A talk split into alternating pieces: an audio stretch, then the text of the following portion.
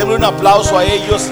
Hoy Madison se integra. Desde nuestro auditorio Comunidad Se integra a esta iglesia. a continuación Como una semana, no tiene. valores a Apenas una una vida semana plena, recién nacido. a través Qué del pastor Roy Soto y sus invitados. Bien, queremos recuperar la identidad de iglesia. Estoy convencido, yo no sé usted, pero estoy convencido de que la iglesia de Cristo necesita replantearse a sí misma, definirse a sí misma en medio de tanto de tantas cosas que están allá afuera. Así que hoy les voy a animar a que recordemos algunos de los principios que he tocado durante este mes, pero también recuperar algunos otros. Nos dice la Biblia en el libro de Efesios capítulo 2 versículo 10, Efesios 2:10, voy a predicar acerca de recuperemos nuestra identidad como iglesia. Dice Efesios capítulo 2 versículo 10, algo que hemos trabajado ya. Nosotros somos hechura suya. Hemos sido creados en Cristo para buenas obras, las cuales preparó de antemano para que vivamos de acuerdo con ellas. Note esta frase y sacamos, sacamos de este texto esta frase. Creados en quién? Están leyendo, creados en Cristo Jesús para realizar buenas obras, para realizar buenas obras, las cuales Él preparó, o sea que lo que estamos haciendo ya estaba preparado. Y este versículo que lo hemos revisado de muchas maneras durante este mes, tiene, está ya en el libro de Apocalipsis. Dice, escribe al ángel en la iglesia de Éfeso. Dice, escribe al ángel de la iglesia en Éfeso, al pastor de esta iglesia, el que tiene las siete estrellas en su mano derecha, que anda entre los candelabros de oro, dice esto. Yo conozco tus obras, tu fatiga y tu perseverancia, y que no puedes soportar a los malos. Note qué calidad de iglesia, no soporta a los malos. Ha sido perseverante, dice, ha sido perseverante. Y has, y has sometido a prueba a los que se dicen ser apóstoles. Ven ustedes que a los apóstoles hay que cuestionarles serias cosas. Y no lo son. Y los has hallado mentirosos. Tienes perseverancia y has sufrido por nombre y no has desmayado. Oye, qué característica la de esta iglesia. Yo me quedo hasta el versículo 3, de ahí para arriba. Si dijeran eso de Chalón, yo me sentiría feliz. Qué características de iglesia. Pero no es suficiente. No es suficiente, escuche. Pero tengo esto contra ti. O sea, todas estas cosas buenas que ha hecho no son suficientes. Nunca lo bueno que usted considere que hace es suficiente. Siempre estaremos en deuda delante de las demandas de la cruz. Pero tengo esto contra ti, que has dejado tu primer amor. Recuerda tanto por dónde, de dónde has caído, arrepiéntete y haz las obras que hiciste al inicio. si no vendré a ti y quitaré tu candelabro de su lugar si no te arrepientes. Y el que tiene oídos para oír, oiga lo que el Espíritu dice a la iglesia. Esta es una descripción extraordinaria de las alabanzas de Dios a una iglesia y a un pastor. Bueno, el hecho de que dice ángel, por favor déjeme referenciarlo al griego, tiene que ver con un término que se aplicaba a una persona, está hablando a un pastor, le está escribiendo al pastor de la iglesia en Éfeso. Lo alaba, lo alaba por el carisma, por el carácter, por las cosas que hizo, pero usted sabe que aún haciendo lo bueno podemos estar lejos del primer amor. Es muy parecido a lo que Primera de Corintios 13 dice, la previdencia del amor. Dice, usted puede inclusive dar su cuerpo a que lo mutilen y lo, lo quiebren por los demás, pero lo puedes hacer sin amor.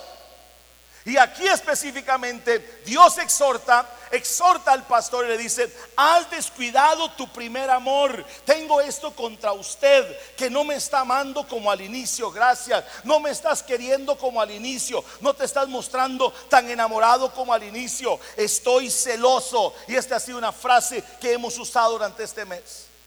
Note, Dios alaba una vez más las cosas buenas de la iglesia, pero no le son suficientes has dejado tu primer amor. le planteo dos opciones para esta mañana. Le planteo dos opciones y quiero que analice inteligentemente, con inteligencia, cuál de las dos vas a abrazar y vas a asumir con valentía. Dos opciones, analícelas por favor con inteligencia.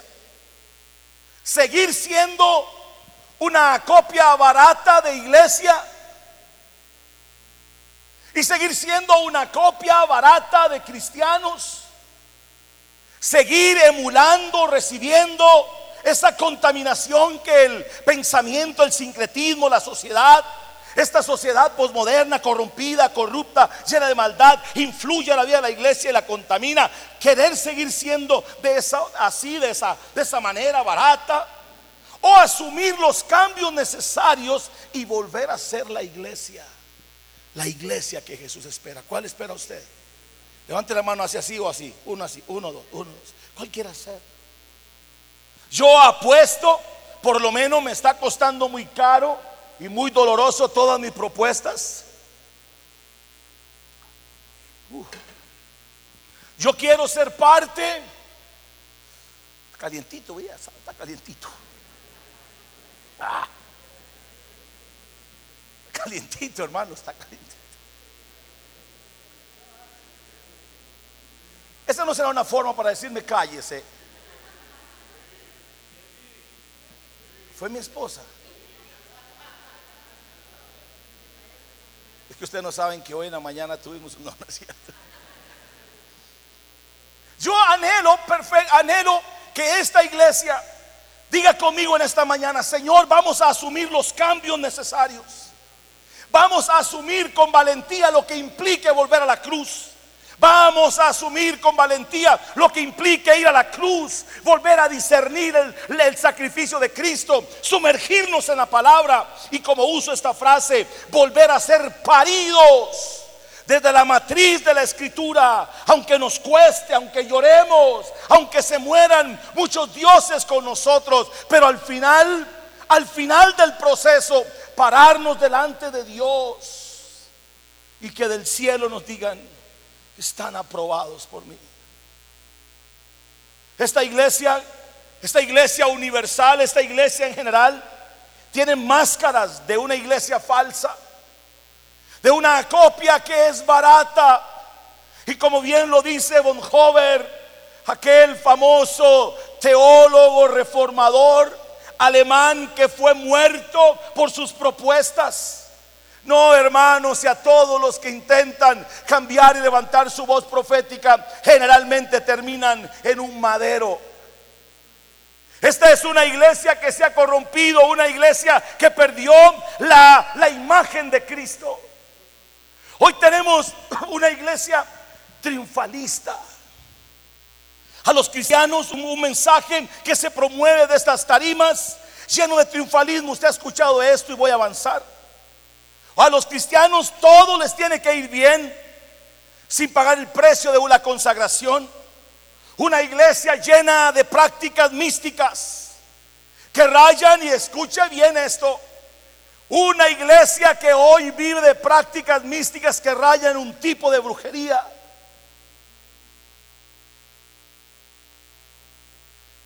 Dios dejó de ser el Dios absoluto Dios dejó de ser el Dios absoluto, soberano. La verdad del Padre nuestro, hágase tu voluntad, dejó de ser una realidad porque ahora nosotros, o muchos, debo salirme del saco, hoy muchos hacen de Dios como un amuleto de suerte. Y déjeme llevarlo todavía a una, a una expresión mucho más severa. ¿Sabe que frente y podemos hablar mucho de esto frente a estas posturas triunfalistas y poco bíblicas, vergonzosas para la fe. De pensar que con nuestros labios y nuestras frases podemos cambiar cosas, decretar algunas, declarar otras, confesar otras, atar unas y desatar otras. Vemos a Dios y quienes actúan de esta manera, ven a Dios como el juguete de su voluntad y donde quieran decretar y donde quieran declarar, ahí tienen a Dios. Perdieron de vista que Dios es soberano. Y que quiera usted o no quiera, Él va a hacer su voluntad. Yo estoy preparando otro artículo para mi blog y estoy sumando cosas como estas. ¿Cuánto de lo que hoy se decreta y se declara se cumple? No, no, por favor. Si alguien tiene ese estudio, por favor regálemelo. Quiero ver de todos los que se atreven a decir, hoy decreto y declaro, ¿cuánto de eso se cumple? Estas frases son incómodas. Si yo sé, es sala la herida. ¿Cuánto de lo que hoy se declara, se declara, se confiesa, se decreta, hoy se está cumpliendo contundentemente? ¿Sabe qué me preocupa a mí? Cuando alguien asume la posición solamente para usar esto. Cuando alguien dice, yo decreto. A ver, ¿de dónde viene la práctica de decretar? En, términos de oficialización. ¿De dónde viene? A ver, ¿quién es el que tiene el poder absoluto de decretar? ¿Quién? No es un rey. Y cada vez que yo noto gente decretando, estoy viendo a alguien contaminado con el espíritu de Luzbel, queriendo tomar el lugar del rey y queriendo que sea a través de él que se decreten los milagros. Hagamos Biblia, si usted quiere desafiarme en el buen sentido de la palabra, sentémonos, hagamos Biblia. Es que ahora nosotros somos pueblo adquirido por Dios, nación santa, y salimos de ese contexto en una realidad totalmente diferente. Sabe que hoy tenemos una iglesia que mira a Dios como el amuleto de la buena suerte, al que mueven a su antojo. Quiero preguntarle con firmeza, ¿cuánto de lo que si usted es de los que decreta y declara, cuánto de lo que decreta y declara se ha cumplido? ¿Cuánto de lo que hoy vemos en este folclore evangélico, en las tarimas llenas de emocionalismo, cuánto se hace real? Mire, le voy a contar una historia. Yo conozco un profeta.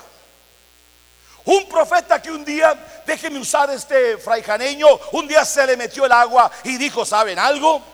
Me doy cuenta que por ahí están adorando a Baal. Y yo voy a ir a un monte y yo voy a desafiar al Dios Baal. Y voy a desafiar al imperio Baal. Yo lo voy a desafiar. Y usted sabe lo que hizo. Subió al monte y hizo todo en escena. Quiero preguntarle a algún teólogo aquí, un biblista aquí, que me diga si Dios le dijo que hiciera eso. Yo le dijo.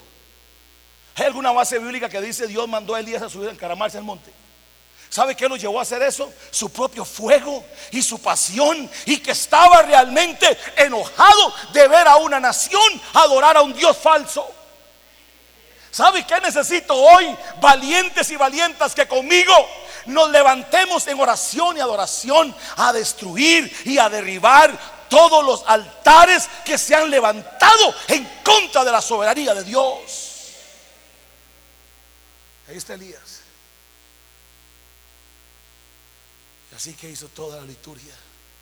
No hay tiempo para esto ahorita, pero bueno, le voy a contar un principio. Dice la Biblia que cuando Elías llegó, el altar de Dios estaba arruinado. Y lo primero que hace Elías es colocar 12 piedras en el fondo. 12 piedras que tienen que ver con las 12 tribus de Israel, recordándole a Dios el pacto. Y sobre el pacto monta el besel toro y sobre eso hace aquello y se pone en pie y dice, ahora sí Señor, le toca a usted demostrarle a este montón de carnales quién es el Dios verdadero, quién es el Dios verdadero. Y usted sabe el resto de la historia. El fuego cayó, consumió aquel lugar que dicen que las piedras... Perdón, pero a veces no entiendo tanto aceite derramado sobre esta nación en helicópteros y no veo ningún cambio social. A veces yo no entiendo las declaraciones proféticas y demás que se hacen en escenarios y yo no veo a esta nación. Con todo respeto y, saludos a los que están en Eco Radio, con todo respeto a la opinión pública y evangélica, nada, de nada nos sirve llevar a una persona a orar por alguien que estructuralmente no cree en Dios. Pero para el Face y para hacernos famosos está bueno eso. Hoy sabe que espero que usted termine diciendo conmigo, Señor, en todo lo que yo soy, que se haga tu voluntad. Sí, Pastor Roy, pero la Biblia dice que oremos por los enfermos. Sí, pero oremos en el nombre de Jesús. ¿Ve qué diferente?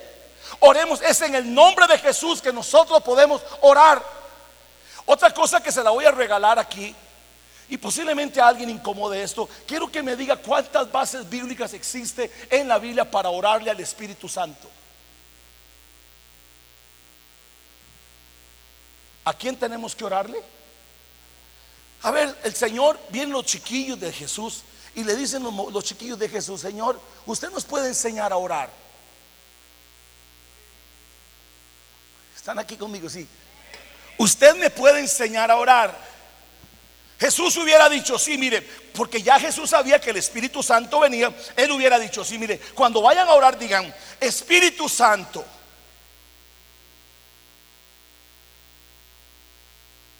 Cuando vayan a orar digan, Padre.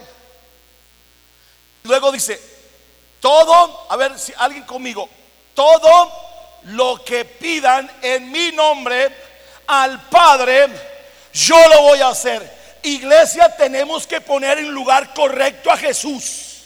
Y tenemos que poner en el lugar correcto al Padre. Y tenemos que poner en el lugar correcto al Espíritu Santo. No existe una base que diga que oraremos al Espíritu Santo. Es que sabe que yo creo que hay una lucha de poderes. Yo que quiero tirarme las de flores y decreto y declaro yo, yo. Revise, yo tengo un estudio bíblico, si quieres se lo mando a todos para que aprendan eso. Yo no veo problema en decirle al Señor, Señor, yo vengo en tu nombre pidiendo que tú sanes. Yo vengo en el nombre de Jesús pidiendo que tú liberes. Yo vengo en el nombre de Jesús pidiendo que tú bendigas la nación. Yo vengo en el nombre de Jesús. A ver, ¿hay algún problema en decir en rendirnos nosotros delante del que merece honra y gloria y subordinarnos y saber que todo poder, toda autoridad están sobre él, porque dice que se le dio una autoridad y un nombre que es sobre todo nombre, y toda autoridad, poder, dominio absoluto están rendidos bajo los estrados de mi Señor. Recuperemos la identidad y pongamos a Dios donde tiene que estar. A ver, pastor, hágame un análisis teológico de la Trinidad, con mucho gusto. Padre, creador, el que perdona mis pecados, el todopoderoso. Jesús, el que intercede por mí ante el Padre, el que perdona y que en su sangre me limpia de mis pecados. Ay, pastor, y el Espíritu Santo, el que me redarguye de pecado, el que me revela a Cristo resucitado, el que le da el poder a la iglesia, el que reparte dones a la iglesia, el que faculta a la iglesia para ser relevante. Me parece maravilloso. Y ellos danzan en una armonía y no se quitan los roles. Así que volvamos Shalom, volvamos a poner el trono donde tiene que estar.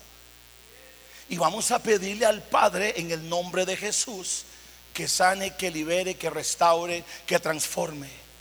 Y dejemos que la autoridad del rey sea la que declare y sea la que decrete sobre todo. Es más, ya todo está decretado. Desde que él dijo que un día, bueno, Pablo lo dice, el apóstol verdadero, Pablo dice, y se le dio un nombre que es sobre. ¿Me ayuda a terminar? Es que rico, yo, me pongo todo enjachado en esto. Que es sobre todo nombre y ante ese nombre toda rodilla se doblará y toda lengua confesará que Jesucristo es el Señor. Así que usted no tiene por qué, por favor, no le robe glorias a Dios. No le quite méritos a la cruz. Llévelo a Él donde quiera que vaya y pídale al Padre en el nombre de Jesús. Y dejemos de usar a Dios como un amuleto. Porque tengo muchas lecciones de vida con esto. Porque cuando mi difunta esposa, cuando Yesenia estuvo en el hospital, cuántas cosas no se decían.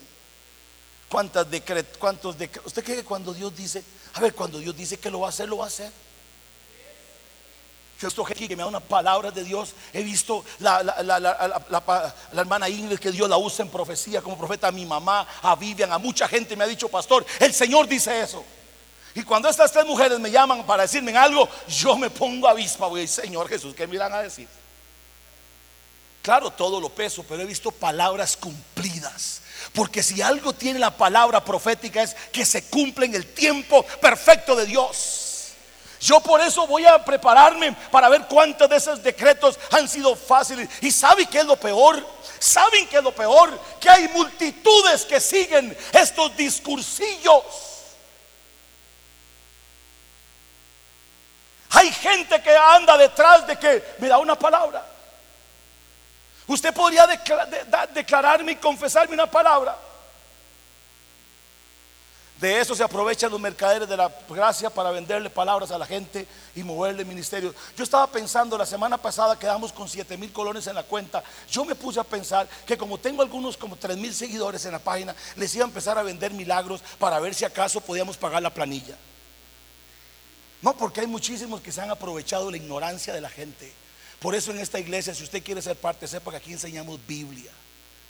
Aquí educamos a la gente a conocer a Cristo a que sepan que el poder viene de Él y que todos los demás simplemente somos labriegos sencillos de la finca del Señor y que lo que nos da personalidad, carácter, es la autoridad de Cristo en nosotros y la gracia de Él. ¿Podría alguien levantar la mano y decir, Señor, tú eres absoluto? Ingrid tiene una frase, la suya es, con Dios, Dios es suficiente. Es así, ¿verdad? Es la suya, porque un día Ivonne creo que la comentó. Diga conmigo, Dios es suficiente. Ay, pero dígalo con un poquito de carácter, a ver, ¿no? Dios es suficiente. Él es absoluto. Usted no necesita nada más que una relación seria con Él y una iglesia que lo eduque en la palabra. Un evangelio sin demandas para salir de esto que mueve las cosas. Si quiere el estudio, yo se lo mando. Con mucho gusto. Atar y decretar y toda esta falacia. Un evangelio sin demandas donde se promueven cruces del tamaño de preferencia individualizada. Hoy tenemos una cruz por tallas. Entonces miramos a la gente y dependiendo le damos una cruz. ¿Saben qué Jesús le dijo a la gente? Si usted me quiere seguir, cada uno, ¿qué dice? Tome. A ver, ¿cuál cruz? Tome la cruz y sígueme, no la cruz que usted quiera. Es la cruz de Cristo. Una cruz que habla de humillación, de entrega, de clavar esta carnita. Algunas, algunas cruces como la mía tienen que ser de roble para aguantar este peso. Mire, pero no importa el tamaño, ¿sabe algo? Sigue la cruz de Cristo. Estoy clamando por un movimiento y este, este fin de semana y el otro nos reunimos pastores del continente. Esté orando en esta casa para hacer un movimiento, una revolución en América Latina con los más de 66 países donde tenemos relaciones para ver si volvemos a coronar a Cristo como el Señor de la iglesia y volvamos a interpretar la cruz como la entrega soberana y que cada uno diga, si me cuesta. A ver, ¿habrá alguien aquí a que, a cuánto le cuesta la cruz? Levante la mano y diga, a mí me cuesta. Mire, dichoso usted que si a usted no le cuesta es que posiblemente tienes una, una cruz McDonaldizada. de McDonald's, McDonaldizada. Necesitamos una cruz verdadera. Cristianos fluctuantes, una iglesia que levanta figuras sino a Cristo. Una iglesia que levanta figuras sino a Cristo. Una iglesia que levanta figuras sino a Cristo. Una iglesia que levanta figuras sino a Cristo. Queremos una iglesia, una iglesia que vuelva a coronar a Cristo. Y esta ha sido una frase durante este mes en Shalom. Una iglesia que corone a Cristo como la cabeza de la iglesia. Y dice que Él vino a ser la piedra que desecharon los edificadores. Vino a ser cabeza del ángulo, cabeza de la iglesia. Y esa es Cristo. Ponga su mirada en Jesús. Deje de seguir hombres, no siga movimientos. Ponga la mirada en Cristo. Él es digno de alabanza y de adoración. Él está clamando que nuestra adoración sea lanzada hacia Él, que Él sea el centro de nuestro canto, de nuestra celebración y de nuestra misión. Una iglesia que se convirtió en un Hollywood moderno donde se figura y trasciende por la moda, el maquillaje y el éxito social. Una iglesia estilo Hollywood. Estoy impresionado con dos voceros de Dios que voy a traer a la cumbre latinoamericana de jóvenes en enero. Pues van a saber de esto. ¿Han escuchado a Alex San Pedro? ¿No? Deberían. ¿Y Tiel? ¿A Tiel tampoco? A ver, estoy seguro que ustedes escuchan Maldonado, ¿verdad que sí? Lo escuchan. Impresionante. Van a estar en la cumbre jóvenes. Con millones de seguidores, gente. Y lo llamo y le digo, mira, brother, ya me habían referenciado a mí, me decía, usted es el pastor Quesica, hermano, queremos que venga a Costa Rica. Y yo con miedo, porque un día de esto le pedí a un señor que tiene unos, unos ventrílogos por aquí, que si podía venir aquí a esta comunidad, a ver si nos regalaba, le contratábamos para hacer fondo para el centro de uno. Y me dice, mire, por jueves yo le cobro mil dólares, pero por ser bien le cobro mil quinientos, pero por ser usted le cobro menos. Y yo pensando desde España, nada más ayúdeme con el tiquete, deme donde dormir para mí sería un honor ir a participar a esa cumbre. A esa gente merece que lo mandemos con las cuentas bancarias rebosando. Cuando la prioridad, cuando el centro es Cristo. Si algo está enferma la iglesia en América Latina es de figuras. Hoy la gente sigue figuras. Y a mí se me quiebra el corazón.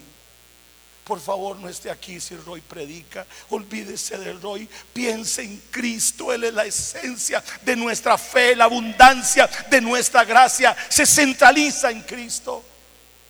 Una iglesia que cambió el mensaje confrontador de la palabra de Dios por discursos humanistas, motivadores, que excitan las emociones y deforman caracteres.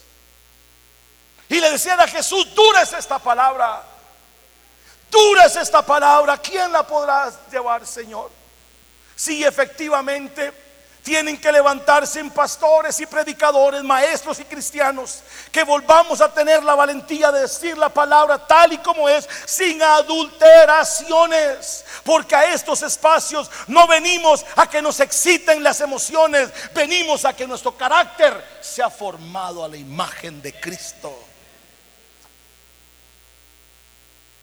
La iglesia promueve fans y no discípulos.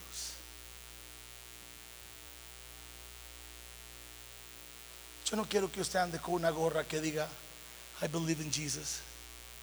O diga, yo soy cristiano. Eso lo hace cualquiera. Que tu vida, tu cristiandad represente la imagen de Dios y que tu vida sea un ejemplo vivo del poder transformador de la cruz de Jesús. Estas cosas que he hablado son enfermedades dentro de muchas. Y hoy las características de esa identidad que debemos recuperar, le vuelvo a recordar esta que facilité nada más. Nacimiento de nuevo, diga conmigo nacer de nuevo. ¿Cuántos han nacido de nuevo aquí? ¿Usted sabe qué implica nacer de nuevo? A ver, ¿cuántos aquí tienen unos 20 años de estar aquí en el mundo pandereta, en el mundo evangélico?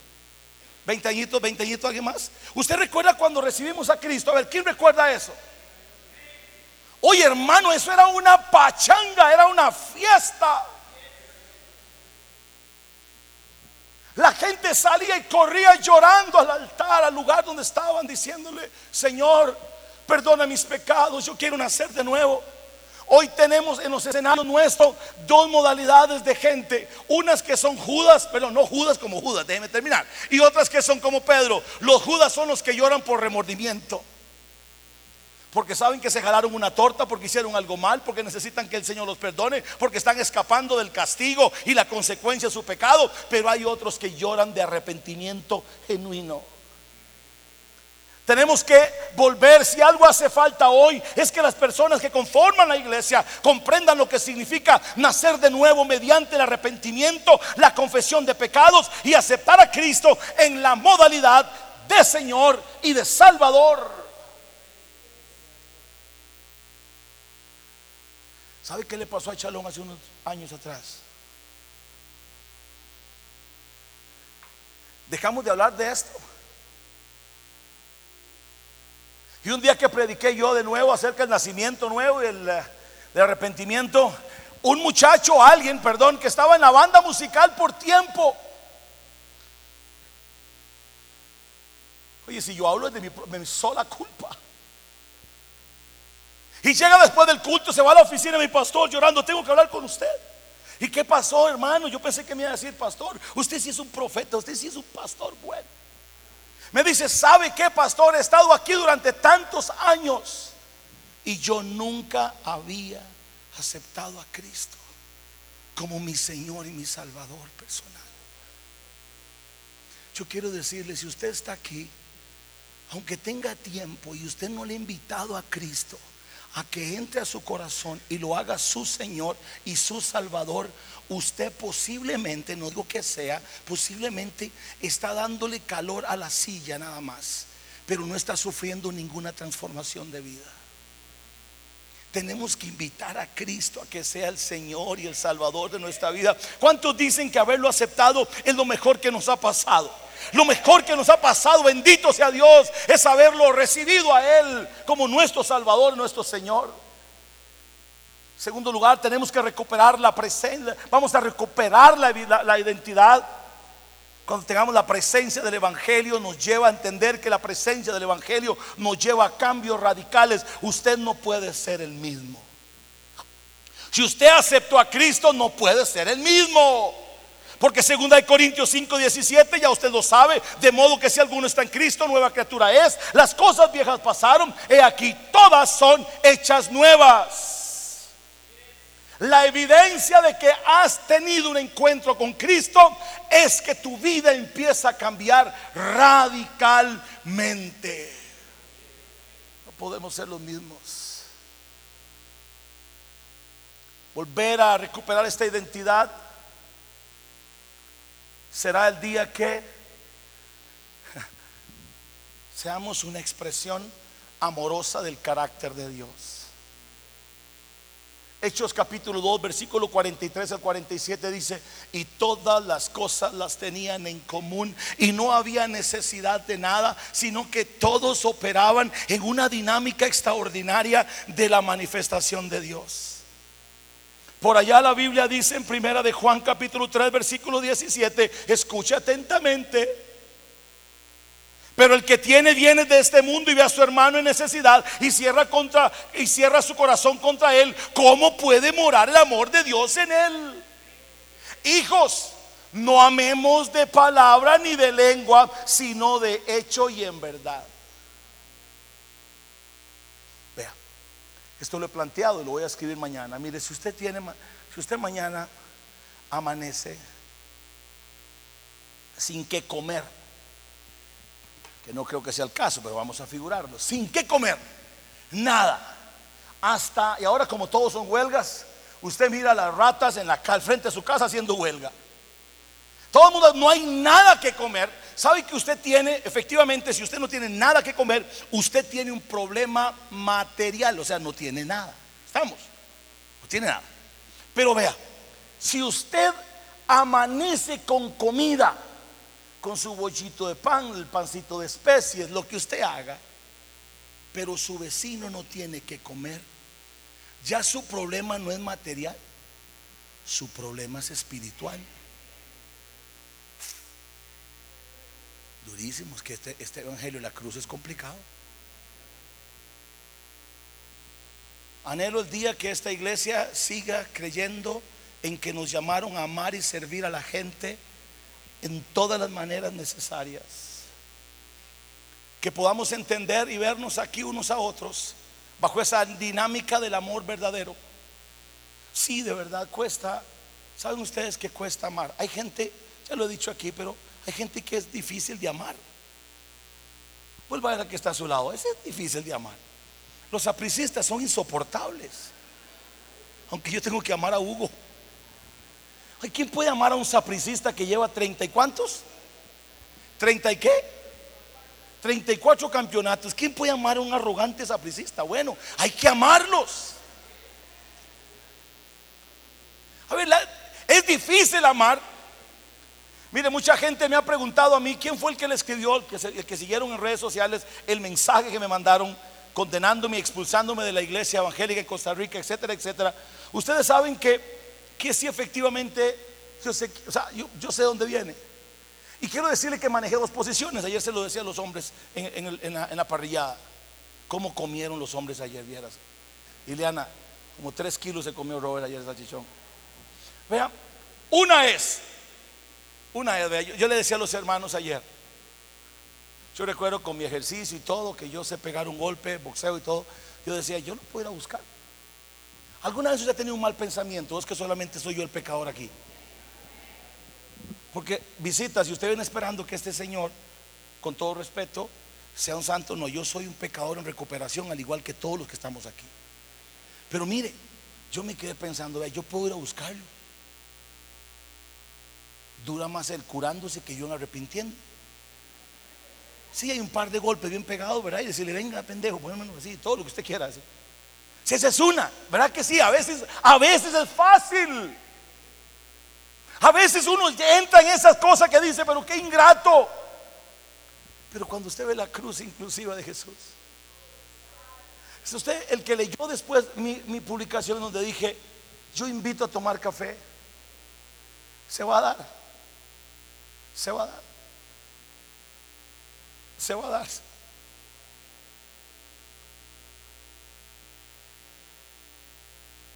Fue tan abrumante el apoyo de muchos de ustedes y de gente de todos los países dando apoyo.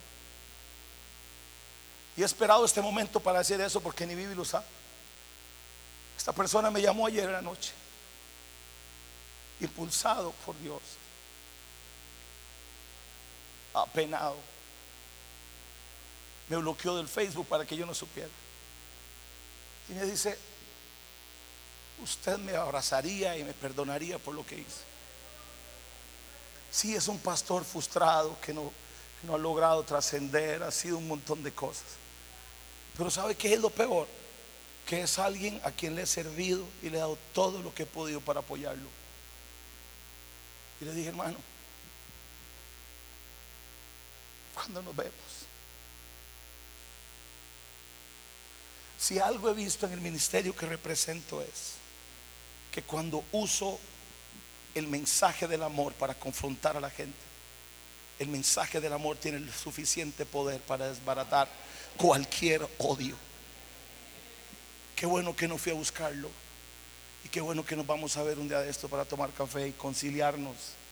Porque al fin y al cabo, a eso nos mandaron. A usted no lo mandaron a cambiar a nadie. De eso escribir, a usted lo mandaron a amar. Por favor, dígale que está a su lado. A usted no lo mandaron a amar, a usted a cambiar, a usted lo mandaron a amar, a usted lo mandaron a amar. Nuestra gran responsabilidad es amar a la gente. Volvamos a ser la iglesia que Cristo quiere, una comunidad de amor. La identidad de la iglesia parte fundamentalmente de, que, de que lo que hace refleja a Cristo. Quiero que todo lo que esta iglesia hace corone a Cristo como el Señor. Que en todo lo que hagamos se mire a Cristo. Una característica esencial de la iglesia son las manifestaciones del poder de Dios. Queremos ver milagros en esta iglesia. Queremos ver milagros, sanidad, liberaciones, arrepentimiento, crecimiento numérico. Y el Señor añadía a la iglesia los que iban a ser salvos. Una iglesia que no hace acepción de personas, que no hay distinciones.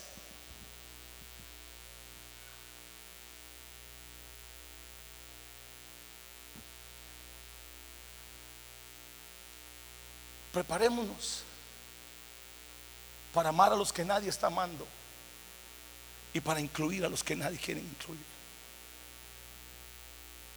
¿Saben qué estoy pensando?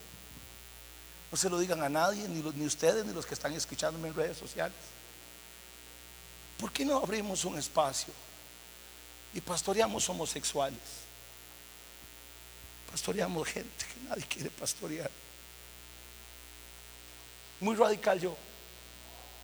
Posiblemente me voy a quedar solo.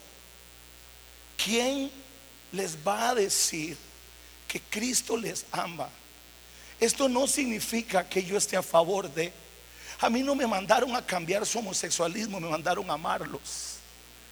Porque sabe que hay muchos sentados aquí que todavía no han cambiado su forma de murmurar y chismear y siguen siendo los mismos ávaros de siempre. Pero somos tan religiosos, moralistas, que acusamos y señalamos la vestimenta la preferencia sexual del otro y no nos arrepentimos nosotros de nuestros pecados. ¿Sabe por qué? Porque lo que usted es lo oculta en la moralidad de su interior. Ellos todavía salen a la luz y dicen, nos gustan los hombres. Los cristianos nos ocultamos con una Biblia en la mano esta iglesia va a sufrir cambios. Que vengan y celebren con nosotros la vida y que la vida de Cristo haga los cambios que tiene que hacer en ellos, a como los tiene que hacer en usted. Estamos listos. A ver, ¿cuántos están listos conmigo? ¿Cuántos están listos? Vamos a amarlos. Vamos a amarlos.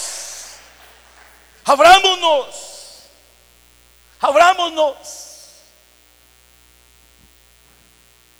Ya no hay judío, Gálatas 3, 28 y 29. Ya no hay judío en la iglesia primitiva. Dice Pablo a los Gálatas, ya no hay judío ni gentil, esclavo ni libre, hombre ni mujer, porque todos son uno en Cristo Jesús. Y ahora que pertenecen a Cristo, son verdaderos hijos de Abraham. Son sus herederos y la promesa de Abraham les pertenece a ustedes. Y ahí están los judíos diciendo, ¿cómo es posible que a un gentil le corresponde la bendición de Abraham? Como más de uno dice, ¿cómo es posible que en la iglesia van a aceptar a esa gente? Si usted sigue pensando así y no se arrepiente, posiblemente va a tener que entregarle esa silla a otro. Tenemos que volver a ver la gente como Jesús la admiró. Y dice la Biblia, ya termino, me quedan días más, pero después las vemos. Y se sentó Jesús en el monte de los olivos. En el monte y miró la ciudad.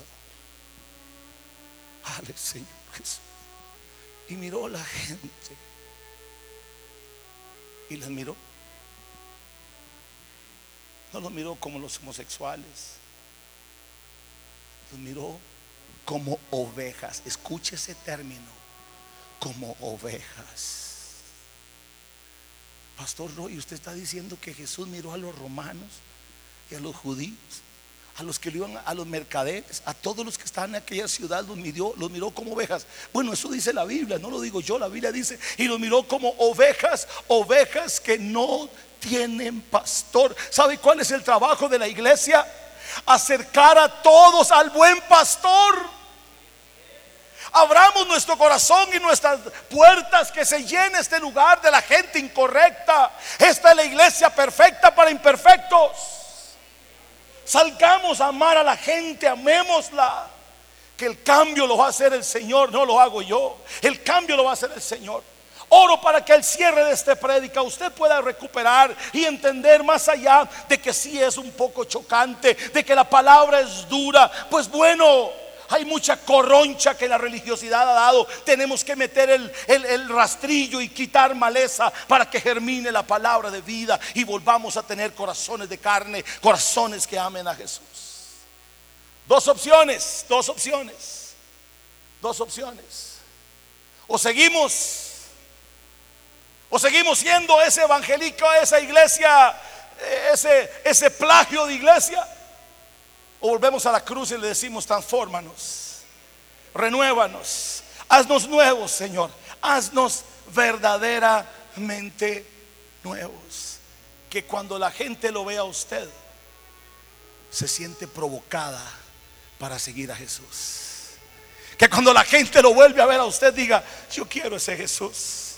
Que cuando la gente entra a este lugar, se encuentre con una iglesia que ama, con una iglesia que le incluye, con una iglesia que celebra que esté aquí.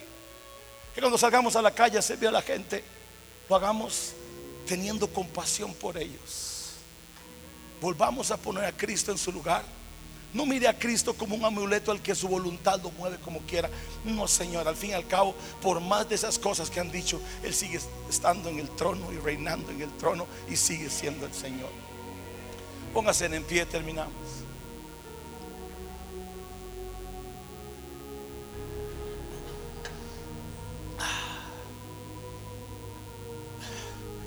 Cruz merece que seamos iglesia. La cruz nos invita, la cruz nos invita. La cruz nos invita a volver a ser la iglesia que Jesús soñó. La cruz nos espera para volvernos a redimir, para volver a lavar nuestra, nuestra, nuestra iniquidad y nuestros pecados. Cierre su vista, por favor, si quiere. Eterno Dios.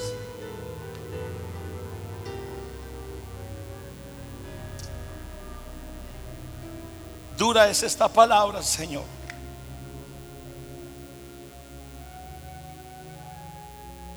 Ayúdanos.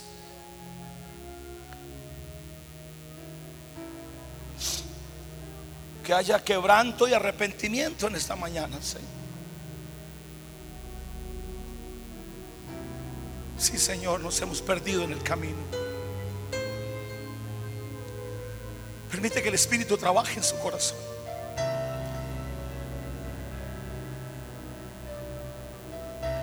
Este mundo necesita la presencia de una iglesia que refleje a Cristo. Esta comunidad necesita una iglesia que adore a Cristo, no hombres. Este país necesita verdaderos profetas y verdaderos apóstoles, verdaderos pastores, una verdadera iglesia que levante la bandera de la victoria de Cristo sobre las, las huestes del antirreino, pero que también con la otra sepa servir y amar a la gente. Yo voy a gastar los últimos años de mi vida haciendo mi parte en la reflexión y la confrontación. Y esta iglesia en particular, que ha sido un modelo en muchas cosas, tiene que volver a las raíces primeras del primer amor y volver a enamorarnos de la cruz de Cristo y de la misión que nos dieron de la palabra. Esta ha sido una conferencia más tomada desde el auditorio principal de la comunidad cristiana Shalom del pastor Roy Soto y sus invitados.